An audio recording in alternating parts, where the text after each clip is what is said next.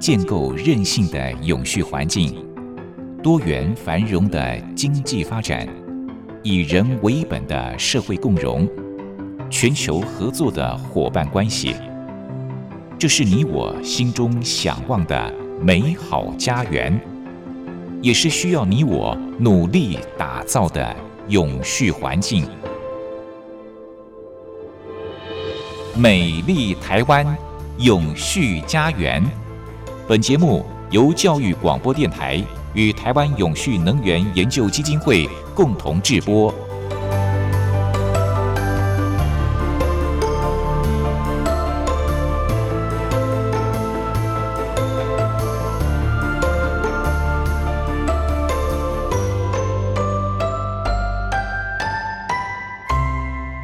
各位朋友您好，欢迎您再度按时收听《美丽台湾永续家园》。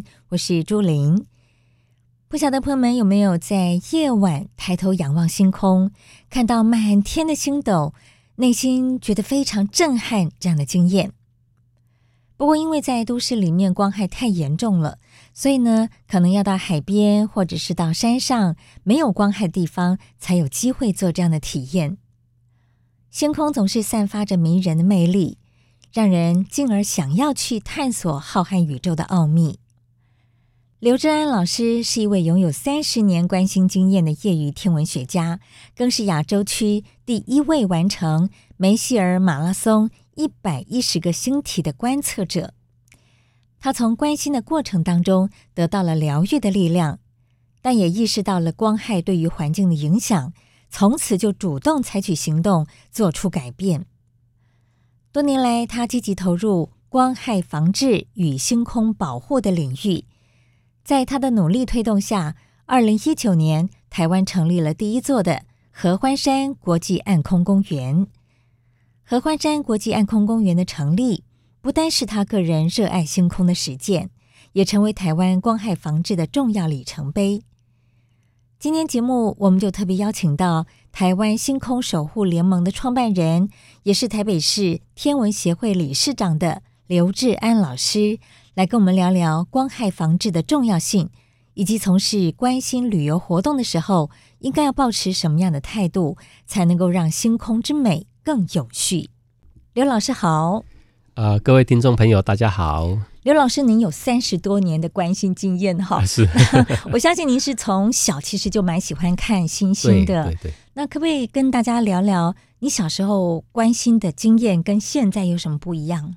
呃，其实小我小的时候是住在基隆，嗯，那基隆多雨耶，大家都知道它是多雨，对。可是，在基隆的话，它有个好处，就是它夏季的时候，它的天气是非常棒的。哦，它只有冬季、春季的时候常常会有下雨，对。嗯、那呃，在夏季午后雷阵雨之后，那个天其实就会被空气会洗得很干净。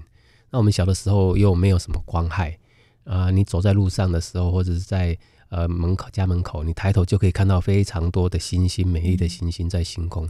那那小时候就就会被那个景象着迷，所以我就是会喜欢看星星，就从小的时候看到满天的星星开始。那时候可以看看得到银河吗？呃，我小的时候其实不知道什么是银河，嗯、可是你会看到那星星多到就是。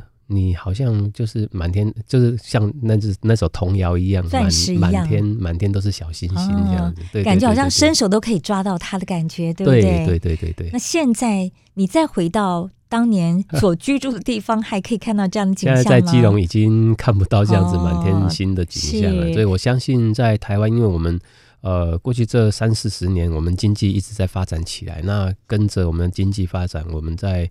夜间使用灯光的需求越来越多，那我们路灯也点的越来越多，那到处都有广告招牌、霓虹灯之类的啊，灯光在夜间会被点亮，于是呢，我们的夜空就被光所污染，就是光害的就形成了。那这个这个光害的形成呢，就让我们看不到满天的星斗了。嗯，所以老师，您现在要关心，都是到哪里去关心呢？我尽量找一些比较没有光害的地方。如果台北市的话，我们都在市郊的一些山头，比如说阳明山，我们会会往比较呃背对呃台北都会区这个面，往金山那个面的呃山区哈去找点。好，比如说有一些停车场，那我们可以在那边看看星星。呃，像是呃周边的话，像平林的山头也是很适合的。那我们大部分的时间呢，会往比较深的山上走，譬如说像去大雪山呐、啊、合欢山呐、啊，甚至玉山、塔塔加啊这些比较高海拔的呃地区去看看星空、嗯、啊。这些地区的话，它的星况会比呃市郊还要更好，好非常多。嗯，对。比您小时候看到的景象还要更好，对不对？对对对，对，因为更没有光害，没有错。那在山上可以看得到银河吗？哦，那是非常的清楚。哦、我相信，呃，在台湾还有很大部分的民众，他还没有亲眼看过银河，因为每一呃不是每一个人都有时间上到啊、呃、高山去欣赏这些美丽的星空，嗯、所以。银河对他们来说是没有印象的，可是对很多有去过呃高海拔或者是说比较光害非常轻微的地方，他们有去感受到那个满天星斗跟银河壮丽的那个景象的时候，他们都会被震撼到。嗯，对，对我印象，我第一次。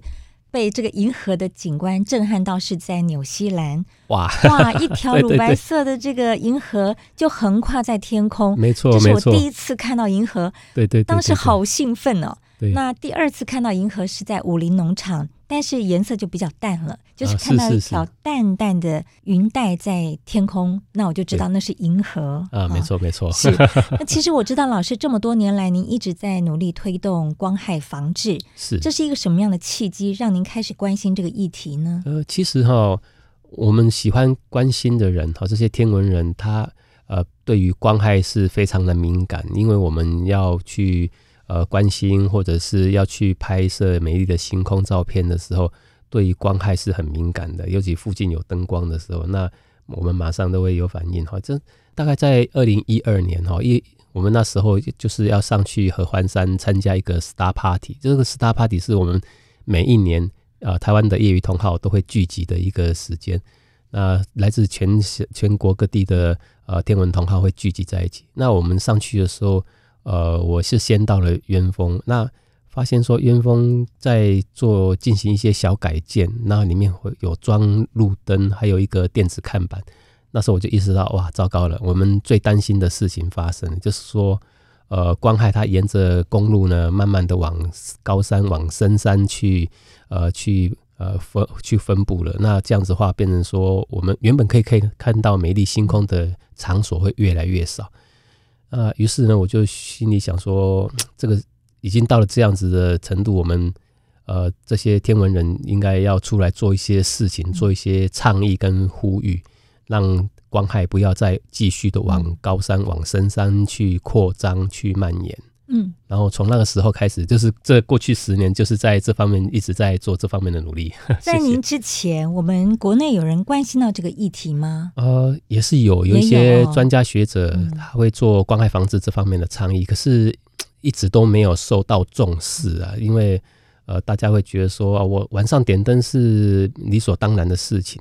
可是光害其实不是叫你不要点灯啊，要防治光害其实是让我们养成。合理适宜的去使用夜间灯光的一个习惯，嗯，对对啊，这方面是我们比较不在意的，嗯哼，而也没有注意到的。所以从您开始就号召一群朋友，有共同意识的朋友来推动，让大家更重视这个议题，对，不对？是是是。哦，提到了光害，大家一定会想说，它有没有一个标准？比方说，什么样的情况之下，就算是已经有产生光害了，已经超标了等等。哈哈哈。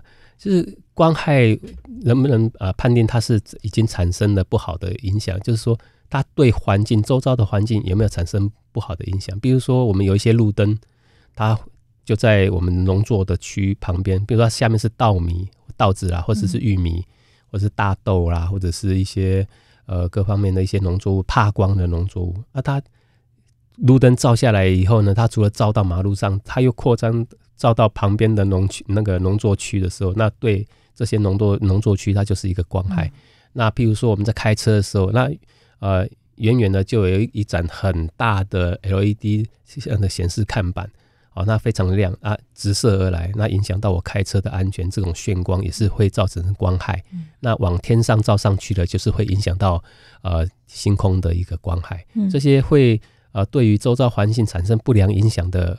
光的漫射出去的这些，我们都会呃把它界定是一种光害。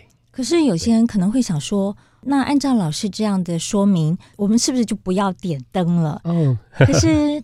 不点灯似乎也会造成一些环境的危险，比方说我们开车在路上可能会不小心跌入山谷啦，行人会不小心跌进旁边的沟渠等等。对对对，可能就会有这样的担心。所以我刚才开宗明义的说，就是我们防治光害，并不是大家啊不要去点灯，对对，而是要大家负责、合宜、友善这个环境的去使用灯光。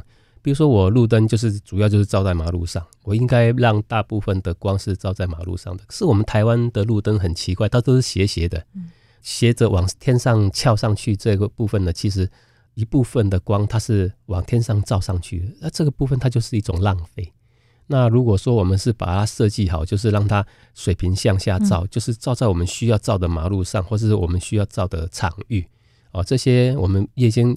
夜间的使用灯光其实有各种各种的用途，那路灯是一种，那有一些是呃我们生活照明需要的，而有一些是啊、呃、场地的照明需要的，各各种用途。那这些用途我们都可以去盘点，然后去了解说，哎，这些灯应该是怎么样的使用，怎么样的照射会比较适宜，那不要去影响到我们周遭的环境。嗯，哎。那我们并不是说要把全世界的灯光通通都关掉哈，没有没有，这是一个很大的误会。是，对。那目前在我们国内有这样的意识的县市或者是社区，是不是越来越多？现在？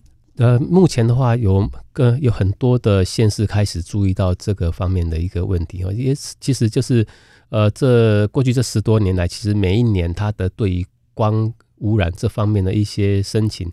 或者一些投诉的案件越来越多，而且是一年比一年还要多，所以很多的县市政府都意识到说，因为那个使用灯光不当的一个方式，造成了很多的一些呃困扰跟纠纷，都已经慢慢出来了。所以呃，目前来说的话，呃，像我们的环保，过去环保局，现在是环保部，前几年环保署已经有颁布一个光污染管理指引。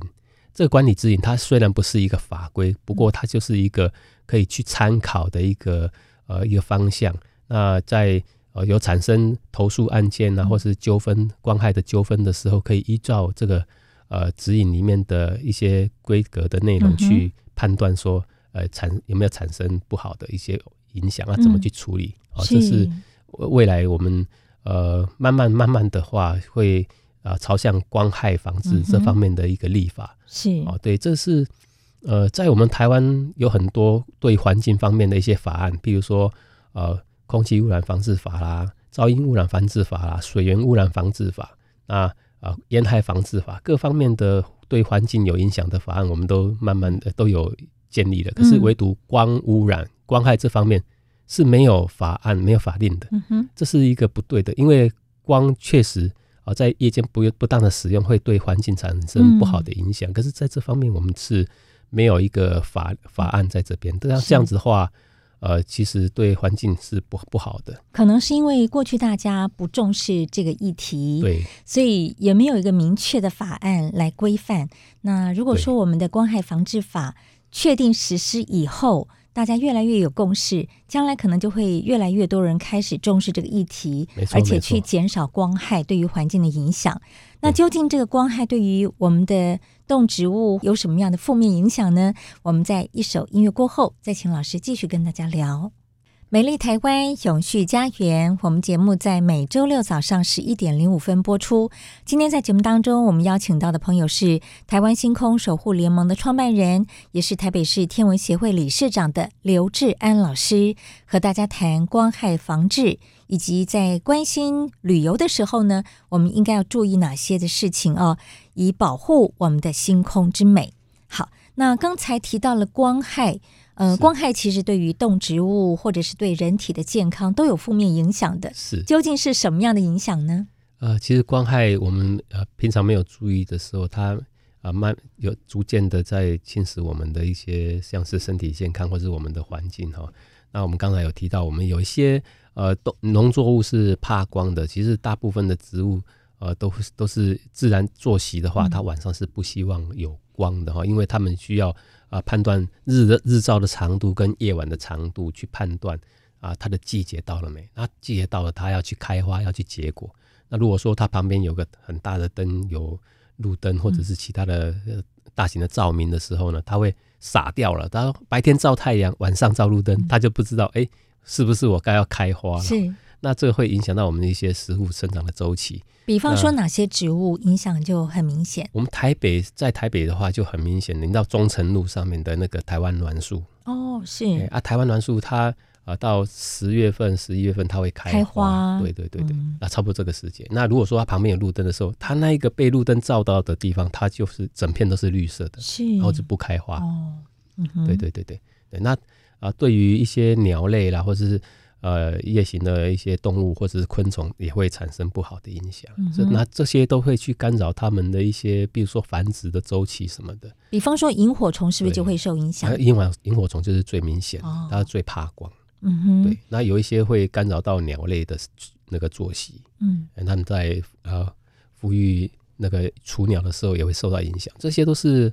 光对我们环境的一些不良的一些影响，嗯，那它会不会影响到，比方说稻子结穗啦，对，啊等等，或玉米啦，会影响吗？对对对，就是稻子的话，它一照下去的话，它就会呃，它往它就它的周期也会乱掉，然后该开花的时候不开花，或者是结穗那个开花之后，它呃错过了那个时间，它里面是空包蛋，那稻谷里面就没有米粒。哎，那玉米的话，那一照的话，它是一直长高，嗯。因为，呃，它叶子里面的叶绿素一直行光合作用，它会把它吸收到的养分呢，一直都提供叶子。对，在叶子上面行光合作用，然后啊，让它整个都一直往上长。但是就是不结玉米，是不是？那玉米穗就会，我们台湾说的“包包”啊，那哈、uh 就是它的营养不良，发育不好，它的玉米就卖相就很差。嗯哼，对。那像毛豆，有些毛豆田，它呃光一照下去呢，它也是不开花。然后叶子长很大哦，哎，那只有比较离灯光比较远地的地方的一些毛豆，它的它才会开花开花才会结果，所以这些都是光的不良影响。那对于我们人类呢，呃，你晚上睡觉的时候，如果你旁边点了一盏很亮的灯，我相信你会睡不好的，对，因为它会呃影响到我们的睡眠。那影响到睡眠，它会影响到我们的呃一些内分泌的分泌啊，内分泌的一个一些分泌，那会影响到我们。的间接的影响到我们的身体健康是，所以如果说在家里面，你的床刚好在窗边，晚上睡觉如果没有拉这个窗帘，外面又刚好是很闪亮的霓虹灯，可能就不好睡了，对，不对？没有错，没有错，没有错。像小巨蛋呐、啊，那个嗯，那个电子看板是最常 被抗议的一个，是太亮了，嗯、对，对，对，对对对。所以他们其实应该要规范，比方说晚上几点钟以后，你就必须要把那个光减轻。或者是说就熄灭，对不对？没有错，应该要如此。没有错。其实我们呃，就是我前前一阵子也是刚好去，呃，因为我们呃环保署现在已经呃升格成为环境部，呃升格之后，对于光害的问题也也更加的重视啊，所以他有邀请我们一些在民间倡议光害防治的一些学者、嗯、专家去啊提供他们一些意见。那在这里面我就有提到说，比如说像很多。呃，广告招牌啦，或者是那种大型的 LED 看板，嗯，它白天为了要让大家看清楚，所以因为有天光，它用的发光的灯珠是高亮度，非常高高亮度的。可是它晚上的时候，大部分都没有切换成所谓的夜间模式。是，我们常常会说夜间模式嘛，我对白天一个亮度，晚上一个亮度。可是他们晚上的时候还是用白天那一种高亮度在。呃，照射的时候，它对于周遭周遭环境就产生很多不良的影响，嗯，尤其如果是在路口附近的话，那对于交通行的安全也会产生不好的影响。是，这是在都市里面，就是希望电子看板或者是 LED 灯等等能够减为呃，像这种夜间模式，对对，光能够降低。那在田间，在产业道路。那这些路灯，您说就是采取水平的方式照射，还是怎么样？哎，呃，如果真的有照到那个农作物的话，应该还要再加一些遮光板。哦，还要再加遮光板。对，嗯、所以这些都是我们要去注重的，因为对环境的话产生不良的影响的话，这些都是呃我们不乐见的。嗯，尤其是呃我们每一年，譬如说有风灾、雨灾、水灾的时候，我们就会统计说啊，我们的农业啊遭受了多大的损失。可是这种。每天都在照的路灯，它对于我们的一些农业造成的损失其实也很大很大，我们不可以去忽视它。可是我们现在呃，农业部好像还没有这方面的一些研究，值得要去注意的。是，对。那除了这个照射的角度以外哦，是不是路灯的距离也是可以尽量拉长呢？嗯、呃，对对对。虽然我们说在路灯上面有一些规范，只是规这些规范都是比较早期的一些规范，我们应该要重新检视我们在路灯设置的一些规范。嗯哼，对，比如说它的。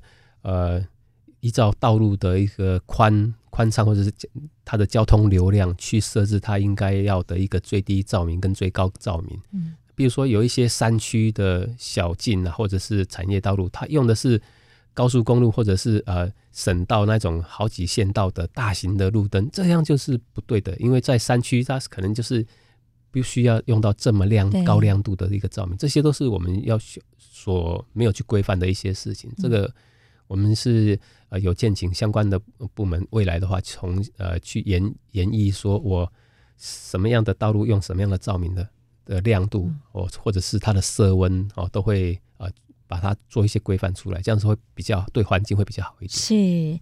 除此之外，我们知道现在很多的这个旅游行程的设计哦，都会包含了夜晚观星。是是是，不管是到东海岸，或者是到山上去旅游，可能都会包含了一个行程，就是到了晚上一起来观星哦。那这个观星的时候，是不是我们也应该要采取什么样的一种态度，让这个星空之美能够永续呢？待会儿在第二阶段的节目当中，我们再请刘老师继续来跟大家分享。好的。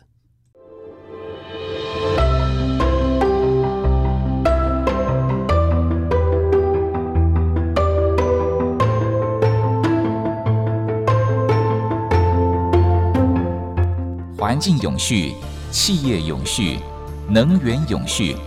您现在收听的节目是教育广播电台与台湾永续能源研究基金会共同制播的《美丽台湾永续家园》。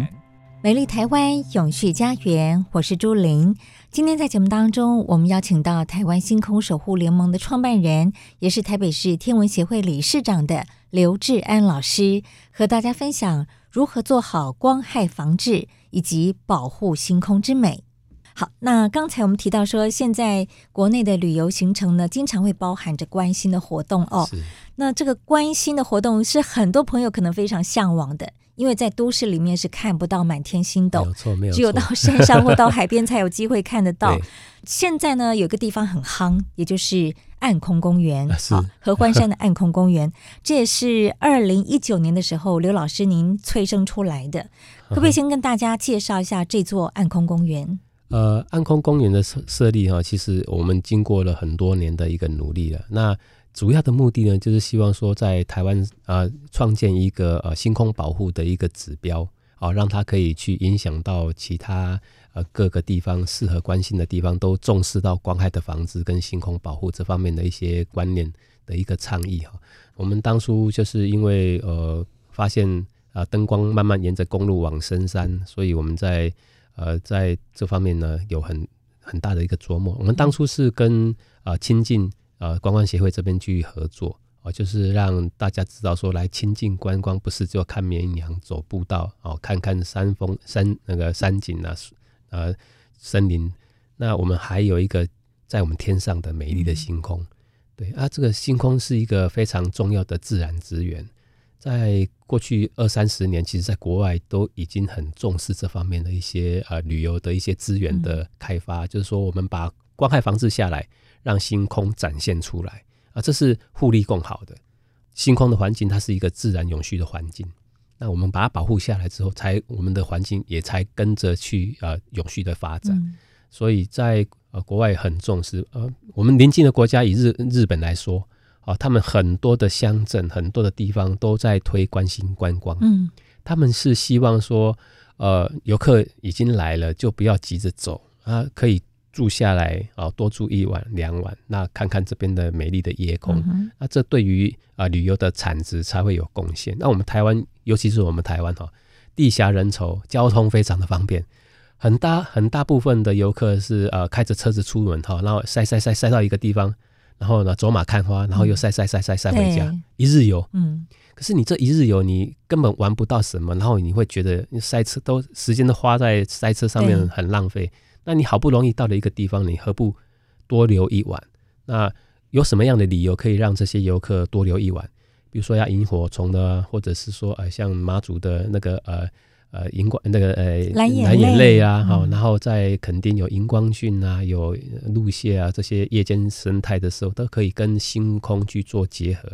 让游客愿意多留下来，让爸爸妈妈可以带着他们的小朋友去亲近大自然，去接触大自然，去欣赏自然的夜空美景。这是呃，在国外非常盛行啊、呃，过去一直在倡导的。我们台湾虽然起步比较慢一点，不过呢，呃，只要我们懂得去把光害控制下来，让星空可以自然展现，这个都是非常好的一个事情。那呃，看星空其实不只是只有合欢山暗空公园可以看。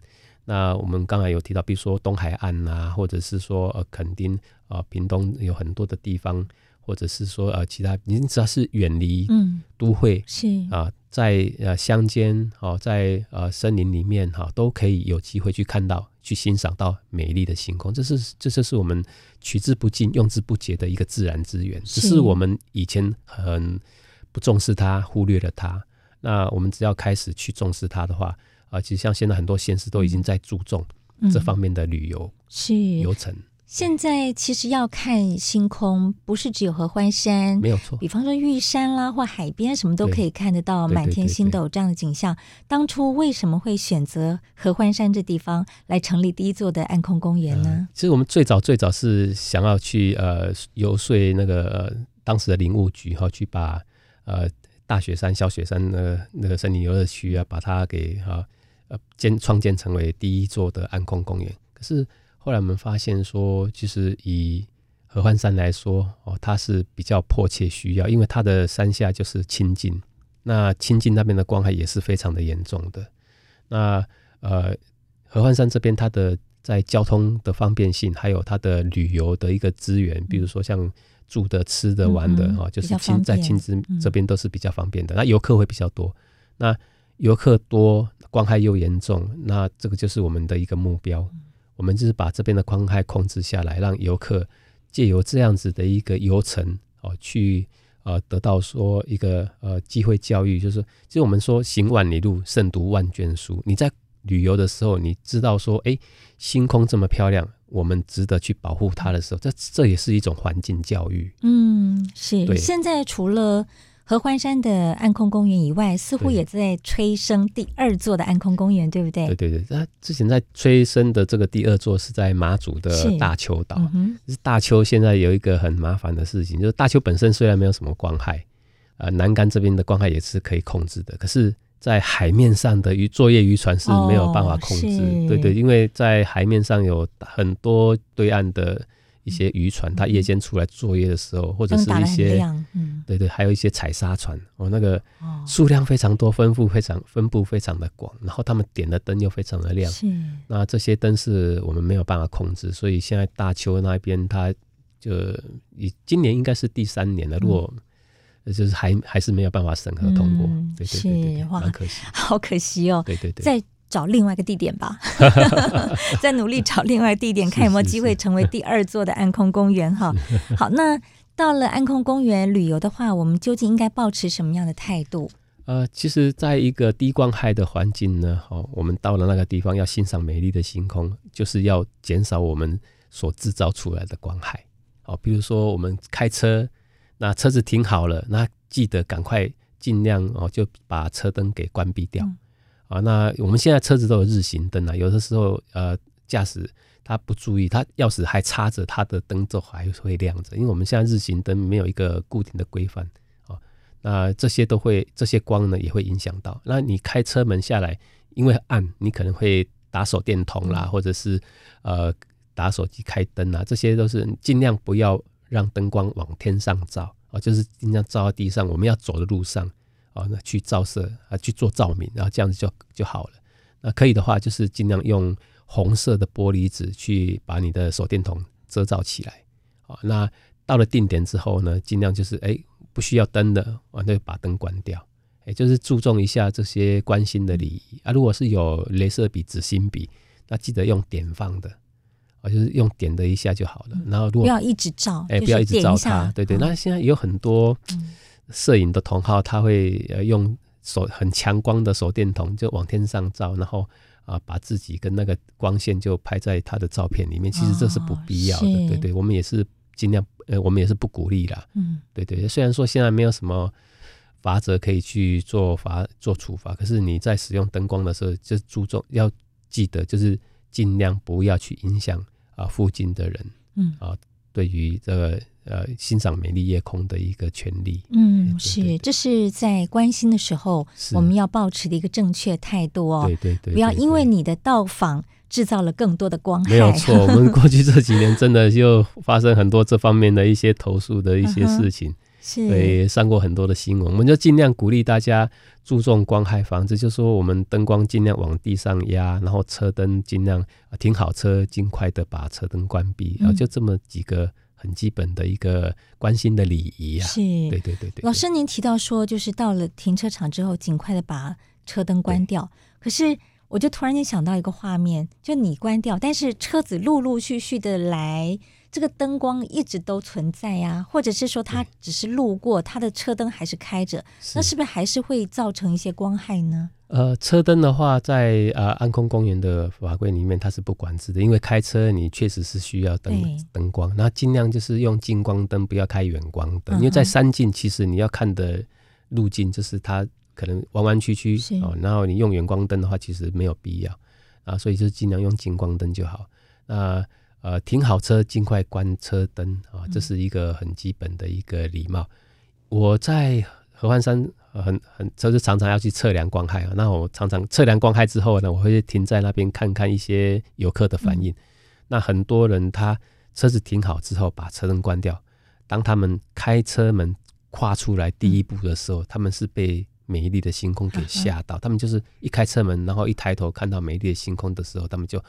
哇，哇怎么这么多的星星？真的 是好感动哦！对对对，他就是被这一片星空震撼到，嗯、他才会从内心去发出那那一声赞叹的“哇”的一声。是，对，我们希望就是这个景象可以感动更多的人，让他们知道说，欸、我来到这边就是尽快把灯关掉，嗯、不要去影响到别人。是，让大家也可以去看到这一片美丽的星空。是，如果说有人忘记的话，可以。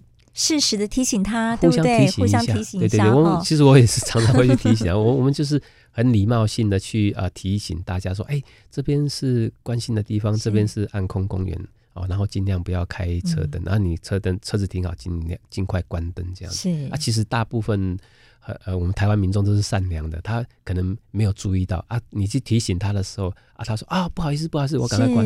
对对对啊，大家都啊把。呃，光害控制好，其实美丽的星空，这是给我们最好的一个回报啊。是，OK，好，我们聊到这里，再休息一下。在今天的美丽台湾永续家园节目当中，我们邀请到的朋友是台湾星空守护联盟的创办人，也是台北市天文协会理事长刘志安老师。刚才老师跟大家介绍了我们台湾第一座的国际暗空公园哦，这是在合欢山，二零一九年的时候成立的。那么除了这座暗空公园旁边好像还有一座鸢峰星空剧场，对不对？哎，是是，这是一个什么样的空间呢？啊、呃，它原本是鸢峰游客中心，可是它已经呃，可以说荒废了一段时间，二二十二年在那边。那我们因为合欢山暗空公园成立之后，那我们就去争取说，哎，可不可以把那个地方让它。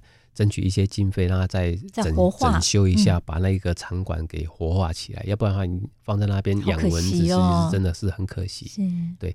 那后来我们就是啊，把它变成是一个以星空为主题的一个游呃游客中心啊。不过我们不称它为游客中心了，就是说它是一个星空剧场。剧场对，它里面有一个小的呃圆弧形的一个剧场，然后呃可以在那边呃去播放关心，还有一些。呃故事的内容是不是类似像台北天文馆有一个天幕，然后有投影 星星在上面，是是教大家认识星星。哎，对对对对对，那这是需要预约的吗？啊，是需要预约，是团体才能预约，是不是？团体或个人都可以。嗯，里面有多少个位置？呃，他那个很小啊，大概坐二三十个人就满了。哦，所以不过他他的时间蛮短的，就是说他的时段很多。哎，如果你不急的话，你就是等下一个时段就可以了。大约多久一个时段？呃，大概半个小时，半个小时一场。对对，一场大概二十几分钟。哦，二十几分钟，所以只要是先预约。几乎都可以到这个元丰剧场面去来关心、对对对对来学习关心、去呃听那个星座故事啊、uh -huh, 那方面的。哦，好有趣哦！所以大家如果到合欢山的安空公园，不要忘了这边还有一座元丰星空剧场。是是是。我知道老师您现在还在屏东这地方推关心的活动。对对对对，对，跟大家介绍一下。呃，今年的话，屏东县政府他们也呃意识到说可以去推展他们的一些关心旅游。那呃，因为屏东。呃，比较狭长一点哈，那呃有其实有很多的地方是没有光害的，尤其是在垦丁啊，呃这恒春半岛这一边。那我今年呃有帮屏东县政府去做他们的一些适合观星场域的一些评估，哎、嗯，那我们目前选出了十个景点出来。对，那未来的话有机会他们就会再去啊、呃、有更多的经费去挹注这些场地，然后把它啊。呃扩展变成是适合关心旅游的一些景点，嗯，那这些景点就会跟他们在地的一些旅游啊去做一些结合。嗯哼，对，这是在屏东地区。对对，目前是。有时候我也会担心，就说这些地方会不会因为人潮越来越多，反而是慢慢破坏了当地的这个星空之美，会有这样的状况吗？啊，其实他们现在呃都有在做一些在地小旅行、小旅行的一些游程的推推展。啊，那这些推展呢，其实呃成绩是还 OK 啊，就是就是还可以这样子。嗯、那呃，如果把星空的呃这个景星空景观观星游程把它包装在里面的话，它是可以一起去推的。是。那呃会不会造成一些呃因为人潮更多会造成呃一些生态方环境各方面的一些破坏？其实他们在之前推的时候都很注重在他们、嗯。啊，当地的这些生态的保护都有把这个列入考量了。对对对，所以他们呃都会，比如说名额啦什么的，都会有一些限制。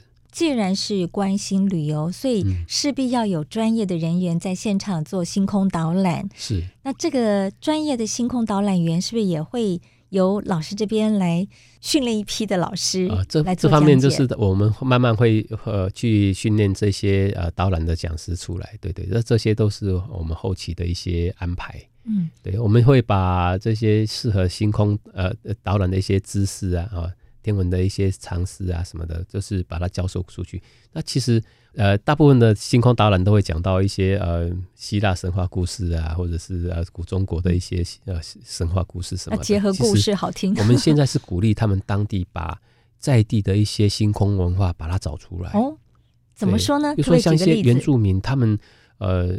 应该也会有自己的星空文化的一些东西，这些元素呢，我们都要把它找出来，因为我们以前都没有去注重这方面的。其实像呃，我们在合欢山推的时候，也是我们附近的一些原住民的一些星座的故事，关于星空的故事，我们都去采访他们的耆老啊，去慢慢的去把这些东西把它记录下来。这些都是我们的文化，我们在地的一些文化，这是值得我们去重重视的。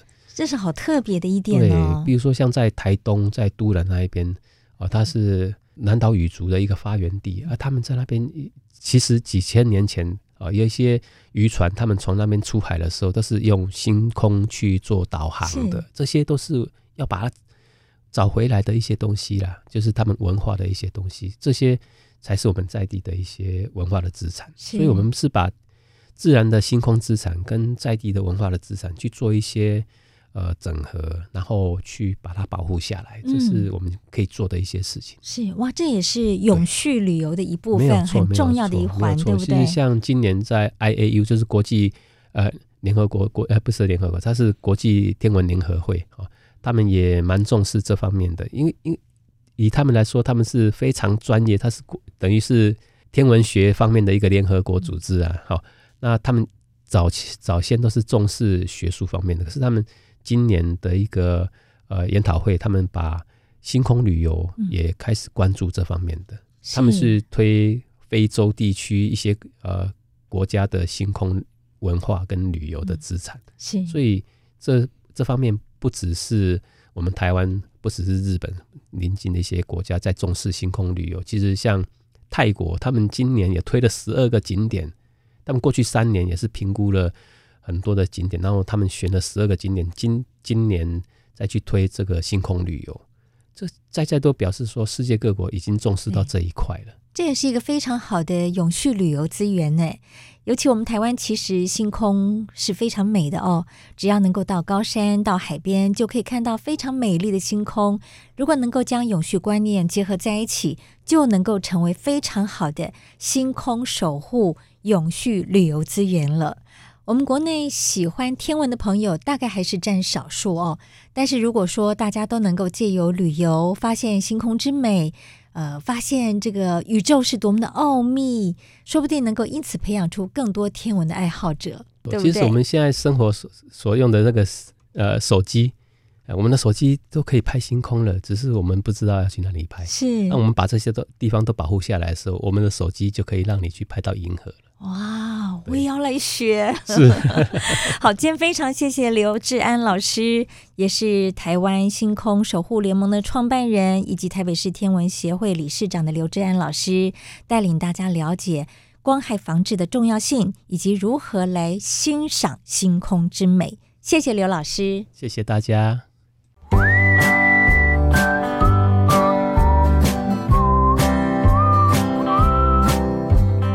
永续不是远在天边的口号，而是日常生活的实践。Go Green，在生活中做一点小改变，就能拥抱更美好的世界。请听绿色生活提案。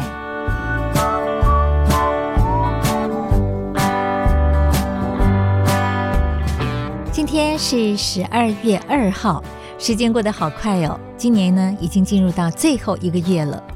不晓得朋友们回顾过去这一年，今年有什么样最难忘的回忆呢？明年又有什么样新的计划呢？再过三天，十二月五号就是每一年的国际志工日。这个日子是联合国大会在一九八五年的时候通过设立的日子，主要目的就是要肯定世界各地不同区域的志工组织们的奉献成果，同时也希望透过这个日子。鼓励更多的组织一起来创造更有利于志工服务的环境，鼓励更多人一起来加入志工行列，让志工服务能够成为人们日常生活的一部分。不晓得收听我们节目的朋友，您有没有担任志工的经验？可能有些朋友一提到志工，呃，心中浮现的就是到街头清扫环境，到海边去净滩。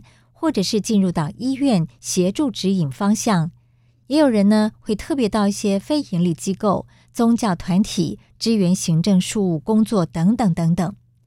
不管是什么样的性质，大致都是和增进社会公益、促进整体环境更美好有关。对照我们节目的主题，也就是透过永续发展目标，解决贫穷、保护生态、创造经济成长、确保健康。预防灾害，进而建立美丽家园。为了建设更完善的志愿服务环境，鼓励更多民众都能够参与志工服务。二零零一年，我国公布了《志愿服务法》。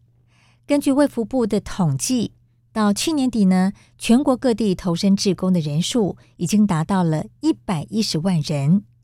也就是说，全台湾将近百分之五的民众。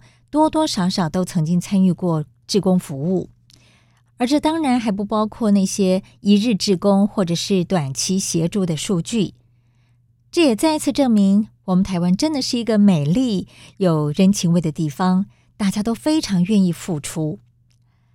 进一步来分析这些长期投入的志工面貌，当中将近七成是女性朋友，从年龄来看，超过三成是六十五岁以上的退休人士，他们大部分投入的是社会福利服务、文化服务，像是协助卫生保健宣导、文教场馆现场接待，而且也有很高的比例的高龄者，他们参与的是环保服务，像是社区的清洁维护，或者是各种资源分类处理等等。看到有这么多人愿意退而不休，持续在各个领域。贡献自己的经验跟体力，真的是让人非常感动。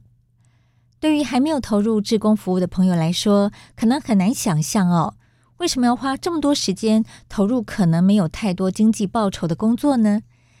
其实，所有曾经参与过志工服务的人，呃，应该都很能够体会，透过志工服务，表面上是付出了时间、体力跟精神，甚至有些时候还要自掏腰包，另外奉献心力跟物资。可是看到其他人有需要，因此得到了帮助，甚至是脱离困境，那种成就感，还有打从心里为他们开心的感觉，真的是金钱买不到的满足。另外，透过志工服务，结交一群志同道合的朋友，大家一起为了同样的理想而努力，共同完成任务，从中累积的革命情感跟友谊，更是一辈子都难忘的。相信很多朋友年轻的时候在学校，可能也参与过服务性的社团，呃，利用寒暑假到中小学去举办夏令营啦、服务队啦，或者是一起组队到安养院、育幼院服务。筹备的过程可能很辛苦，甚至要熬夜打地铺。不过累积起来的都是非常甜蜜的回忆。有句话说：“分担的重担格外轻，分享的快乐。”加倍多，套在志工服务身上，真的是非常深刻。担任志工服务过程当中，难免会劳心劳力，可是最后的收获也是最真实的。迎接国际志工日，鼓励朋友们不妨多关心一下身边的志工朋友，向他们表示敬意跟谢意的同时，也留意身边有没有自己可以付出奉献的地方。岁末年终，让我们一同以实际的行动来关心身旁有需要的角落，享受担任志工的快乐。